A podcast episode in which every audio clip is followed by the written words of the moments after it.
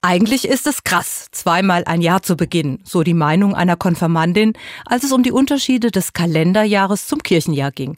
Das Kalenderjahr beginnt am 1. Januar und endet am 31. Dezember. Das Kirchenjahr beginnt ohne festes Datum mit dem ersten Advent und endet am Toten- oder Ewigkeitssonntag. Also endete das Kirchenjahr am gestrigen 26. November und es startet neu am 3. Dezember, dem ersten Advent. Ich hatte vergessen, die Konfirmandin zu fragen, ob sie die Zeit zwischen den Jahren kennt. Die Tage zwischen Weihnachten und dem 31. Dezember, in denen Firmen ihre Inventur durchführen oder Menschen ihre persönliche Jahresbilanz ziehen eine Zwischenzeit, um innezuhalten, im direkten und übertragenen Sinne Kassensturz zu machen und Bilanz zu ziehen. Ähnlich empfinde ich die Tage in dieser Woche als zwischen den Jahren.